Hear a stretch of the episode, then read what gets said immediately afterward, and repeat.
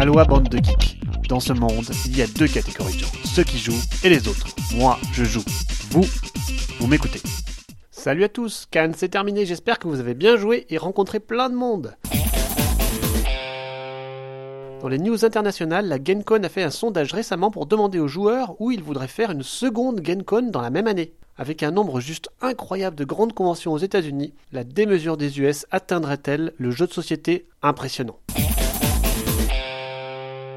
Legendary Metal Coins relance une nouvelle campagne Kickstarter. Si vous cherchez de superbes pièces en métal, foncez, je peux vous en garantir la qualité en ayant quelques sets à la maison. La campagne vient de se terminer, mais il est toujours possible de se greffer dessus, j'imagine. L'article de la semaine est encore dû à Gus. Vous pourrez certainement vous retrouver dans un certain nombre de ses propositions si vous êtes un vrai joueur. Voici mes préférés. Hors contexte, certaines de vos phrases vous vaudraient un séjour en asile. Vous avez des t-shirts rigolos que seuls les vrais joueurs comprennent. Vous avez entre 4 et 8 protos qui traînent à la maison.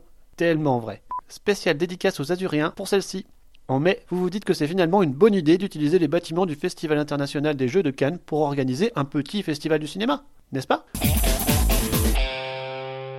Un peu de teasing avec la révélation de la première extension standalone pour Dead of Winter, qui se nommera Dead of Winter The Longest Night la nuit la plus longue. On en apprend petit à petit plus sur ce hit de la toute fin 2014 qui revient avec de nouvelles mécaniques dans une boîte combinable avec la boîte de base, mais aussi jouable seule. Au menu, de nouveaux persos, de nouvelles rencontres, certainement avec d'autres colonies, mais aussi des mystères pharmaceutiques sur les raisons de cette invasion zombie.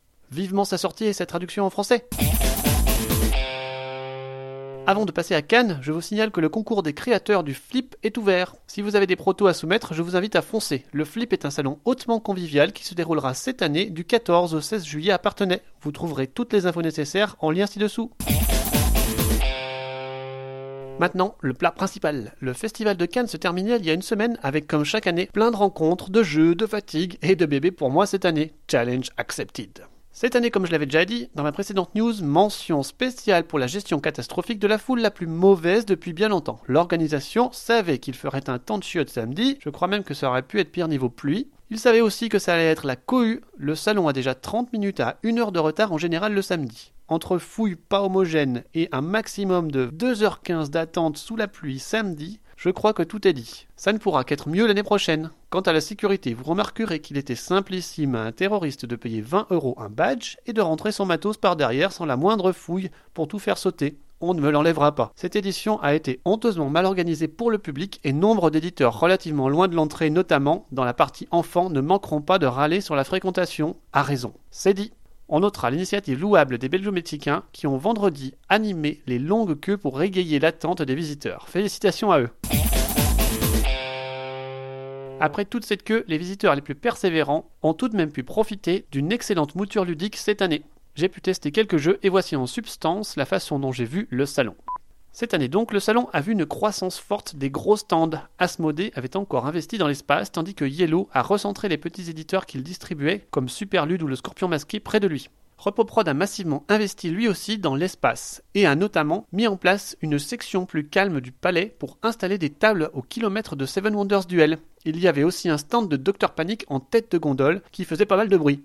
Istari, de son côté, rapproché du groupe Asmodée, avait investi dans un stand plus grand et purement orienté Sherlock, avec une table de Sherlock Holmes Détective Conseil qui revient en force cet été, et une table de la future traduction française de Watson and Holmes, le tout dans un cadre enquête magnifiquement illustré.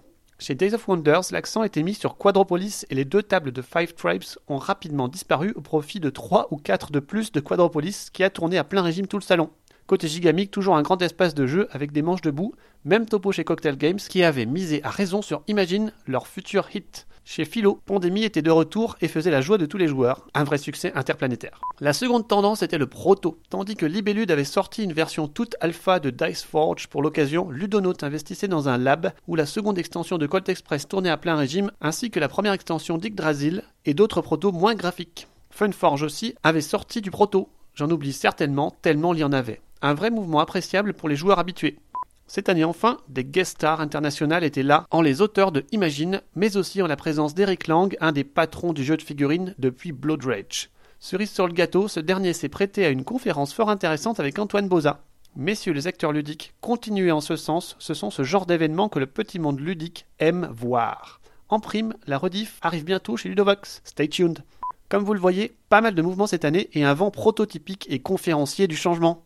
Mes coups de cœur, du temps que j'ai pu passer sur le salon, sont Via Nebula et Imagine. Le premier, des Space Cowboys qui m'attire vraiment, ce Wallace m'intriguait, je m'attendais à du lourd. Et comme je suis amateur de pick-up and delivery, j'ai tenté l'aventure à trois joueurs. Bien m'en a pris. D'abord, le jeu est plutôt joli et ses illustrations mainstream sont correctes. Mais ce qui choque positivement de prime abord, c'est sa fluidité. Le jeu est extra simple, il tourne à merveille et un aspect feeling se met en place rapidement. On sent qu'il faut bien se placer, profiter sans faire profiter et comboter sur les contrats. Par ailleurs, la stratégie de profit, celle qui consiste à ouvrir des sites de marchandises à gogo, est viable et assumée. La partie va tourner au vinaigre pour mon voisin, c'est le jeu ma pauvre Lucette, et en moins d'une heure, ce condensé de coups fourrés ludiques m'a vraiment convaincu. Mon second coup de cœur, c'est Imagine, la toute prochaine sortie de chez Cocktail Games. Le jeu, de par son graphisme épuré et son principe, rappelle pas mal concept, mais cette fois-ci, le jeu ne se fait clairement pas dans une ambiance studieuse, mais de façon plus excitée. En effet, il faut toujours faire deviner quelque chose, mais on peut, grâce aux différentes vignettes transparentes, évoquer beaucoup plus simplement une grande quantité de choses, et tout particulièrement le mouvement ainsi que les enchaînements d'éléments. Exemple pour faire deviner un zombie, une figurine rougie avance bizarrement vers une autre qui tombe et devient rougie à son tour. Elle reprend le même type de rythme que la précédente. C'est donc un zombie. Moins d'allusions, plus d'action, le jeu est encore plus familial et nous a conquis. Sortie repoussée à mai suite à un problème de fabrication des cartes qui était rayé, mais on l'attend de pied ferme. Au niveau des déceptions, il y a Sea of Clouds. Le jeu propose ce système tiré du monde magique qui permet de choisir des lots. Manque de bol, les cartes sont tout simplement de puissance trop variable et la crasse bien dégueu côtoie la carte à point ultime. C'est dommage car le principe de baston à la Seven Wonders vaut son pesant de cacahuètes. Par ailleurs, le positionnement des cartes sur notre bateau volant est juste inutile. Bref, fun au départ, la fin a vite été expédiée. Dommage.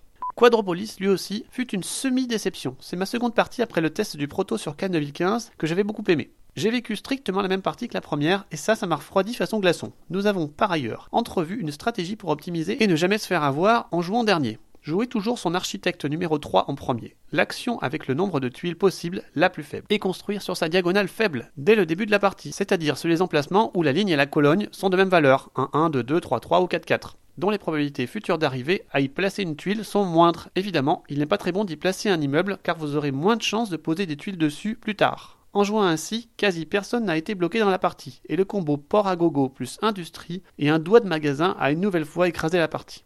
J'aurais beaucoup aimé tester la version expert qui semble vraiment différente, mais me voilà triste et je laisse Quadropolis de côté en lui laissant une chance pour la prochaine fois. Cette fois-ci, je trouve que le mode famille par manque de pouilles possibles d'interaction et par manque de rejouabilité est un peu limité. On passe ensuite au très allemand vice-roi de chez Funforge à la mécanique pyramidale puissante mais il nous a vraiment calmé par un manque cruel d'interaction et un système de choix des cartes pas particulièrement intéressant. Quant à Créo, je vais retenter l'expérience, mais il y a du très bon dans ce jeu de déduction à la Nabi. Pour terminer, Amunre, le Knizia réédité par Super Meeple a maintenant une classe internationale avec ses pyramides superbes. Les cartes sont seules, un peu cheap et pas mal manipulées pendant la partie. La partie a été intéressante même si enchérir n'est pas évident et si les parcelles ne sont pas toujours simples à estimer de prime abord. En comparaison de Stockpile qui possède le même système d'enchères, les lots de ce dernier sont beaucoup plus simples à évaluer. Le jeu dans sa totalité est très bon et les crues sont un système intelligent où l'enchère passe bien. Les dilemmes sont nombreux. Là où le bas blesse en ce qui me concerne, c'est dans la pioche de cartes. Les cartes sont puissantes mais purement situationnelles. On peut ainsi top deck des cartes très pratiques comme tirer des cartes scoring que l'on est sûr de ne pas pouvoir utiliser. On peut donc les transformer en une pièce, mais c'est bien insuffisant. Par ailleurs, certaines illustrations sur les cartes sont vraiment faciles à mésinterpréter. Dommage, une aide de jeu aurait été la bienvenue. En conclusion, un bon jeu qui n'a pas pris une ride, mais une pioche un peu aléatoire à mon goût. Mention spéciale pour les superbes pyramides et briques associées, ainsi que le plateau immense qui donne au jeu une toute autre dimension. Stockpile étant introuvable en Europe, si ça vous tente, concentrez-vous sur Amunre. Et voilà, je sais que j'ai raté tellement de choses à Cannes, mais Ludovox rattrapera le coup, j'en suis sûr. À dans deux semaines pour plus de news. Ha ha ha!